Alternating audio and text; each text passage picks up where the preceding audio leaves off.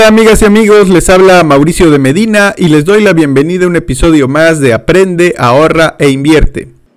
El tema de la semana. Hola, soy Mauricio de Medina en un episodio más de Aprende, ahorra e invierte en la edición Entre Cabritos para hablar de un tema que tiene que ver mucho con la lectura. Vamos a hablar de libros y para ello pues tengo como invitado como siempre a Joaquín Treviño. Estoy. Y a Humberto Treviño. Hola. Como preámbulo puedo decirles que aquí en Monterrey el mes pasado, en octubre, se realizó la Feria Internacional del Libro, donde se reciben miles de personas que son asiduas a la lectura. Eh, hay un, un, espacio muy grande en el Fundidora y por toda una semana con un acceso libro, eh, libre, perdón, pues se puede uno ir a dar vuelta para adquirir algún libro. Gente culta. Pura gente culta, ya lo dijo Joaquín. Y teniendo a dos ávidos lectores a mi lado, quiero preguntarles si ha habido un libro que nos quieran compartir que de alguna manera les haya marcado y que ello le haya, les haya incitado a seguir un camino sobre ese tema o hacer un cambio en su persona. Joaquín, ¿qué libro te marcó? Bueno, la verdad es que yo vine un poco improvisado. Yo pensé que traje tres libros, de hecho. Okay. Pero los voy a pasar rápido, no se preocupen, no los voy a aburrir. Este, mis padres son muy lectores. Yo creo que cada generación que va pasando, ahí me da la impresión que lee menos, ¿no? Antes creo que leían más la gente. Este, yo tuve la fortuna, bueno, tengo la fortuna de que mis padres conservaron muchos libros de cuando eran más jóvenes, ¿no? Tienen ahí muchos libros y clásicos, ¿no? Bueno, yo creo que yo tengo aquí tres libros que son, creo yo, que los que más, vamos a decir, tuvieron, que me importaron, que me gustaron y que algo cambiaron en mí, dieron algo positivo en mi vida, ¿no? Agregaron valor en mí, por así decirlo. Este, yo empezaría primero con eh, La Divina Comedia. Esta la leí en la secundaria. Estaba muy, eh, muy fresco, ¿no? En aquel entonces, muchos, pero yo venía de ser monaguillo. Yo vengo de familia, a menos fui criado como católico, ¿no? Este libro se me hacía muy interesante porque mezclaban eh, la religión católica, ¿sí? Con la mitología griega. O sea, mezclan ese tipo de temas y te ponen aquí un mundo muy interesante, ¿no? Es, esto no es como la Biblia, o sea, es, si, es, si es ficción, ¿verdad? Pero me daba cuenta que como desde el Renacimiento, ¿no? Hacían cosas muy interesantes, muy padres de leer. Y encima me gustaba más porque tenía ilustraciones, ¿no? De Gustave Doré, muy padres. Entonces, a mí me gustaba cómo desde, ya desde, mucho, desde hace mucho tiempo, pues hacían obras como estas muy interesantes, ¿no? Que me las eché así, o sea, y encima aprendí como que de cultura, ¿no? O sea, quién eran los personajes, ¿no? Que salen ahí de la mitología, tanto como del cristianismo, ¿no? Este, esto fue como que mi etapa de la secundaria, así como que me fui desarrollando. Luego, es cliché, pero este, no lo valoran lo suficiente. Yo leí, yo en la prepa, este, siempre andaba como que al día al día con el dinero, ¿no? Casi no me duraba. Entonces yo quería como que aprender a ahorrar mejor, ¿no? Y pues no siempre andar en ceros. Entonces me acuerdo que yo creo que me pedí por Amazon o compré este libro, El pequeño cerdo capitalista. Yo creo que muchos ya lo conocen. No reciente, sí. Ajá. Este, pero fue como que medio popular son, ¿no? Así en su momento. Este libro es muy simple. Este.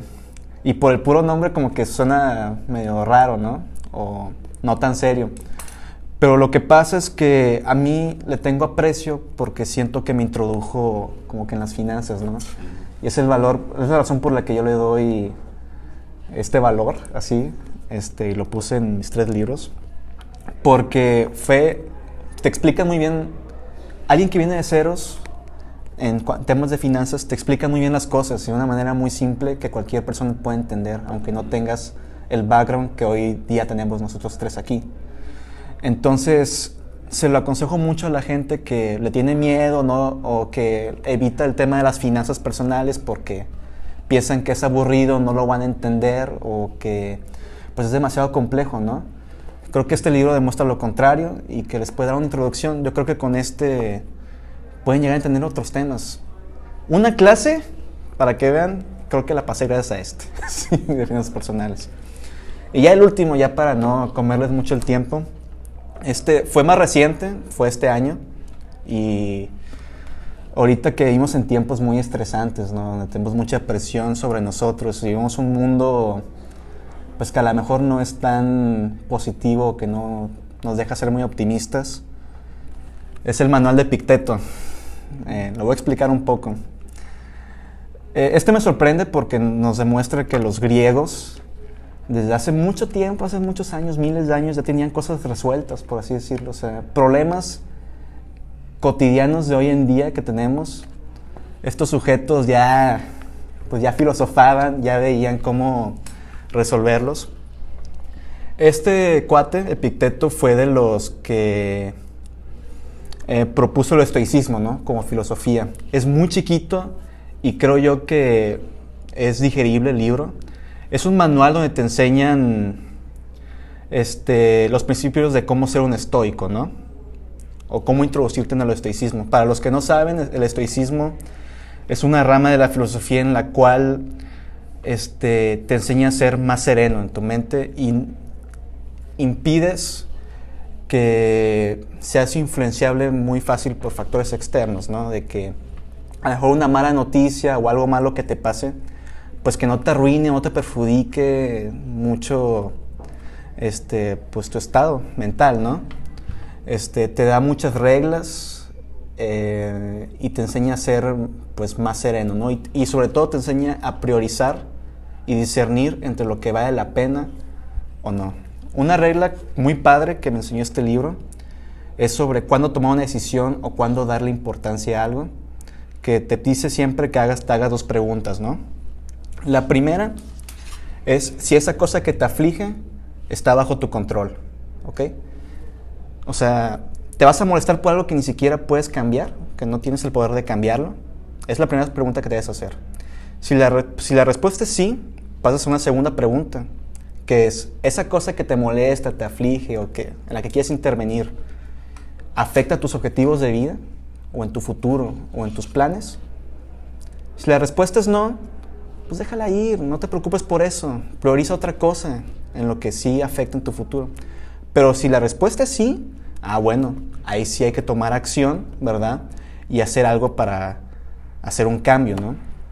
Entonces, es un libro que pues sí me, gustó mucho y que siento que me trajo como que más paz, ¿no? Y creo que a ustedes también les gustaría mucho.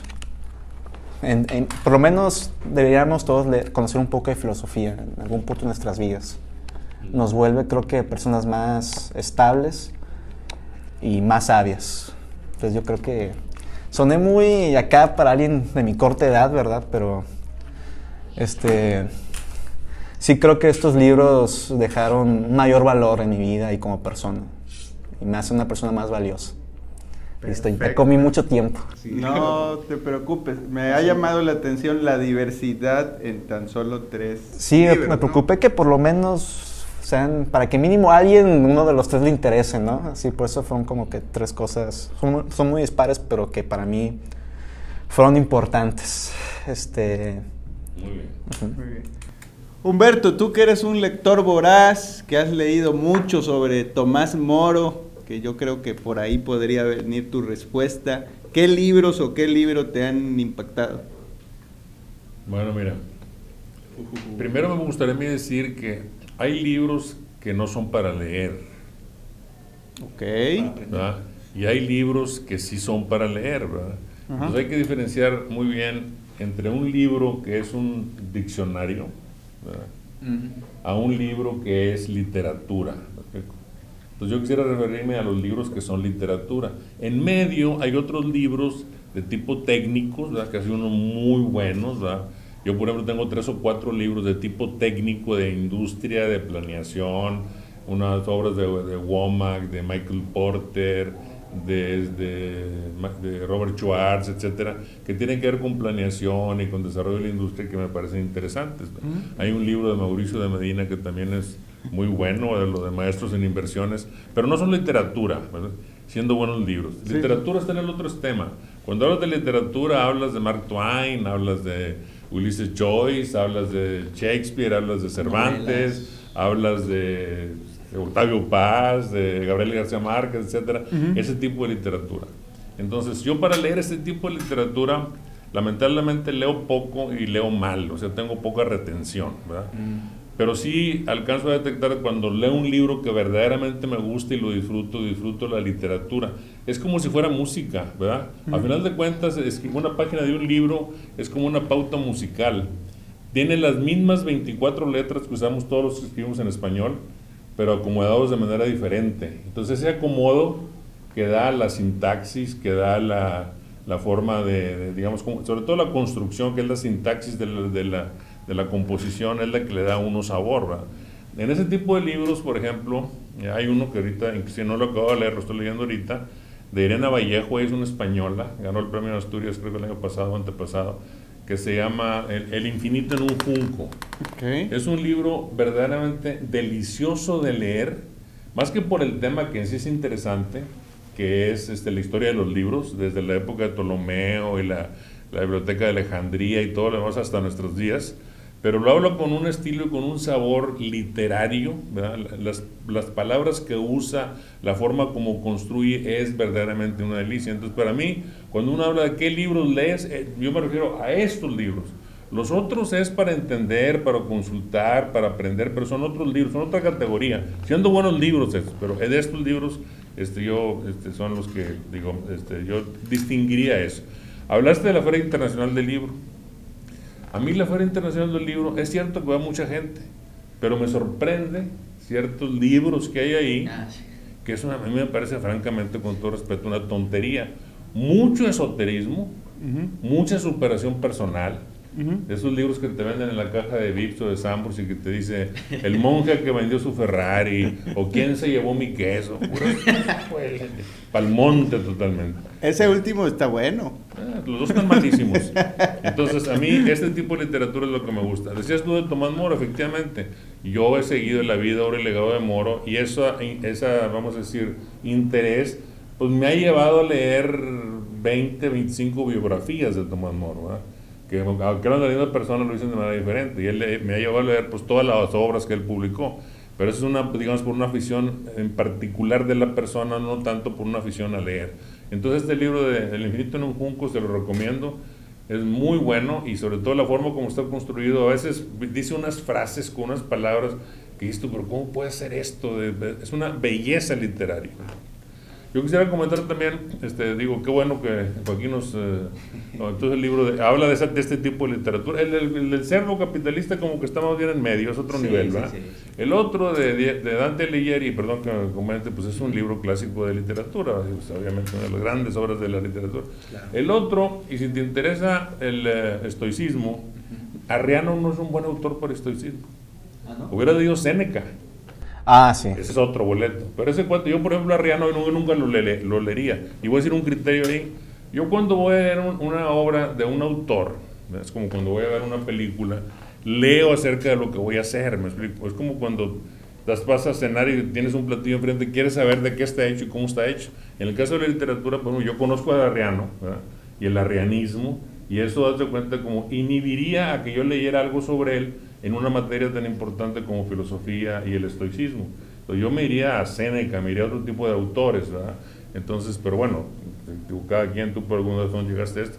Entonces, en pocas palabras, yo lo que quiero decir es que yo cuando voy a leer algo soy bastante crítico de lo que voy a leer. Tengo que saber algo de la persona, que es el autor, ¿me explico?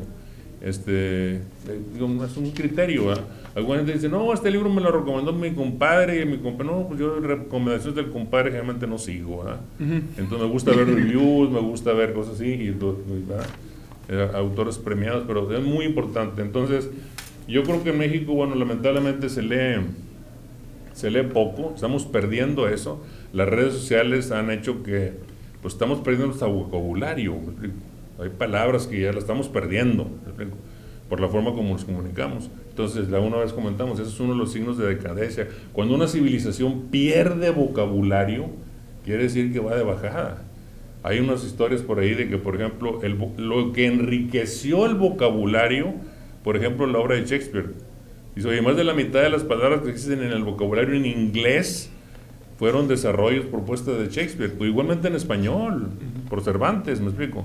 Entonces ahora estamos perdiendo vocabulario. Entonces hay que tener mucho cuidado y hay que buscar obras que enriquezcan el vocabulario, como esta que yo digo de Irene Vallejo. He dicho. Muy bien, me da gusto estar rodeado de gente que tiene esa diversidad. Tal vez yo no tengo esa diversidad de lecturas. Yo creo, y es una frase de Robin Sharma que escribió la del monje, que dice que leer un libro del monje que vendió su Ferrari. En la torre. Pero hay una frase en uno de sus libros que dice, leer es como tomarse un café con el autor. Y se la compra. Hace tiempo también, en redes precisamente, una persona puso, si tú te haces el compromiso de leer un libro cada mes durante cuatro años, tú vas a estar en un nivel sobresaliente sobre el tema o los temas que hayas elegido. Me gustó la idea, debo decir que llevo con ese ejercicio, estoy cumpliendo casi tres años, me falta uno, pero el monje que vendió su Ferrari, ¿lo estás contando en los libros o no? No, ese no. Ah, de, este nuevo ejercicio, de este nuevo ejercicio. Pero Robin Sharma tiene, tiene muchos, muchos libros, sí, explota mucho los temas, ¿no? Pero bueno, creo que tiene algo bueno rescatable, como esa frase. Yo creo que me he dirigido a cuestiones que tienen que ver con inversiones, porque es un tema que, me atrae, me, me gusta, a eso me dedico eh, el emprendimiento también es algo que está muy, muy en mí. Y las biografías, ¿sí? Me gustan las biografías de Rey Dalio. Mm. Eh, me gusta este de, en cuestión de emprendimiento, este Nunca Pares, el que desarrolló los tenis deportivos Nike. Eh, se me hace un buen libro. Cuando estaba muy chavo, vamos a decirle así, 14 años tal vez, leí un libro que ya no he podido encontrar, que se perdió, que se llamaba Triunfar es algo muy divertido y recopilaba la historia de personajes mexicanos, empresarios, artistas, este, de diversas ramas que habían alcanzado lo que algunos definen éxito, ¿no? Y cada quien daba su definición de éxito, ¿no? Alguno, alguno llegó a decir, este, si no me pagaran por trabajar, yo pagaría por hacerlo. Y se me quedó, ¿no? Y, como que llegar a ese grado lo tenía pues en ese nivel de, experto en su profesión, ¿no? Entonces creo que ese, ese me ha gustado mucho. Hay uno, este era ya en la universidad, y yo creo que por eso este podcast le puse aprende, ahorra e invierte, nada más que él lo llamó ahorra e invierte, yo le puse lo de aprende eh, era un asesor en inversiones en Estados Unidos, falleció, pero creo que ese también me ha, me ha influenciado de manera importante. Entonces, pues ahora en esta etapa de mi vida sigo todavía como que con esa vertiente porque hay demasiada bibliografía que, que no nos alcanzaría la vida pues para leer todas estas magníficas obras, ¿no? Entonces tiene que ser uno muy selectivo sobre en qué lee, pero eso sí, y como dice Charlie Munger, una persona que realmente quiere trascender o triunfar o mejorarse, pues debería estar dispuesto a ser un lector o un aprendiz de tiempo completo y durante toda la vida. Yo no ahí sacar, digo, este, otra vez insisto en esto de que, y por eso quise empezar con esa frase de que hay libros que no son para leer, sino más bien para consultar. Entonces yo creo que hay muy, muy claramente diferenciar los libros que son este, digamos, como estos, digo, muy básicos de consulta, un texto de física, ¿verdad? O de álgebra, pues no es para leer, me explico, pero es un libro. Luego están en medio todo esto que tú comentaste, que son libros del trade, de un oficio, de una industria, etcétera, como lo que yo también he leído, y que tampoco son literatura, me explico. Y luego está lo que es auténticamente literatura. Yo creo que hay que destacar a eso, hay que leer literatura porque eh, inclusive hay que leer este, biografías, tú dices, he leído biografías, pues sí, has leído biografías y qué bueno, de inversionistas, de gente exitosa en los negocios, etcétera, y eso pues hay que leerlo, pero hay otras biografías, pues, la biografía de Winston Churchill, o la biografía de Alejandro el Magno, la biografía de... son cosas que, te, y que sí se, se, sí se adentran en el terreno de la literatura, Por ejemplo, los libros que nos compartió aquí este Joaquín, y para mí, por ejemplo, la, Divina Comedia, pues sí es literatura. El otro eh, también es literatura, este, este de, de, Arriano, que bueno, es una literatura que digo, yo en lo personal no lo recomiendo, por alguna razón más bien. En de, defensa también leí meditaciones. De fe, ¿verdad? Es una cosa que es un cuate medio. En fin. Y lo otro, pues para mí no es literatura, ¿verdad? Digo, este, no digo que sea malo un libro, pero no es literatura, está, está en medio, me explico.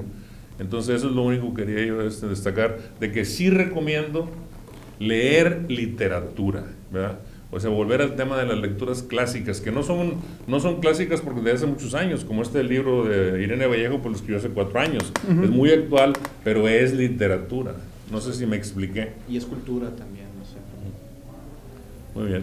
Muy bien, Joaquín. Humberto, quiero cerrar con esta frase de Mark Twain que dice, si usted sabe leer y no lee, es como si no supiera leer. Nos vemos en el próximo episodio. Hasta luego. Chao. Hasta luego.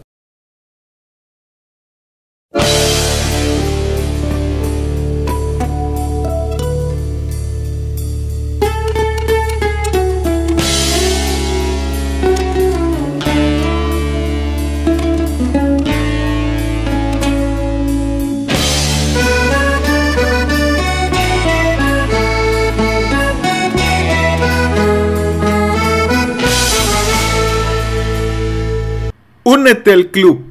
El Club de las Inversiones abre nuevamente sus puertas. En este club serás parte de una comunidad de inversionistas, en un espacio para compartir experiencias y aprender de los demás por medio de casos de estudio en reuniones virtuales agendadas cada dos semanas. El club inicia en enero y te invito a que seas parte de él. Visita mi sitio mauriciodemedina.com para mayores informes.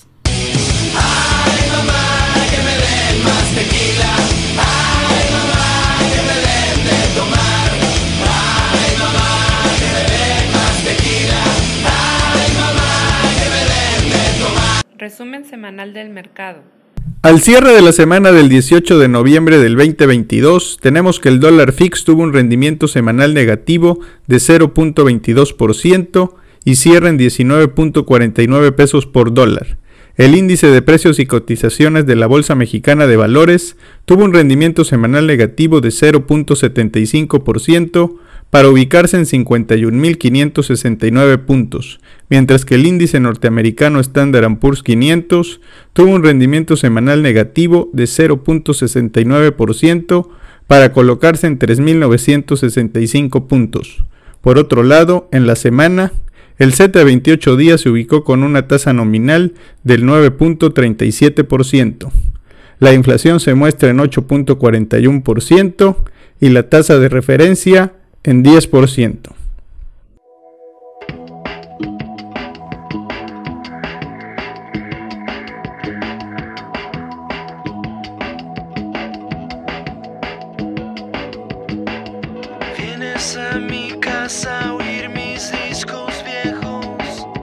La frase de la semana. Daría todo lo que sé por la mitad de lo que ignoro. Descartes. Mr. E Mr. E M O S H Mr. E M O S H Visita mi portal y encuentra herramientas sin costo. Recuerda que en mi portal podrás encontrar los siguientes ebooks, iniciando mi plan financiero, planeación para el retiro y 5 cosas que debes saber sobre el Bitcoin. Adicionalmente, podrás acceder a un curso en línea totalmente gratuito de nombre Introducción a la Planeación Financiera. Todo esto con un solo objetivo, brindarte herramientas para que tomes las riendas de tu presente y tu futuro financiero.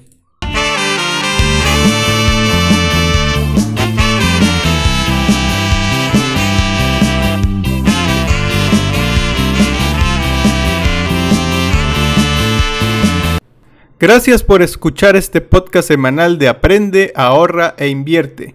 Y si te ha gustado, comparte con tus conocidos. Recuerda que me puedes encontrar en redes bajo de Medina Mau y aprovecho para invitarte a mi sitio mauriciodemedina.com, donde podrás encontrar ebooks, blogs, videos, podcasts, cursos y mucha información adicional. Hasta la próxima.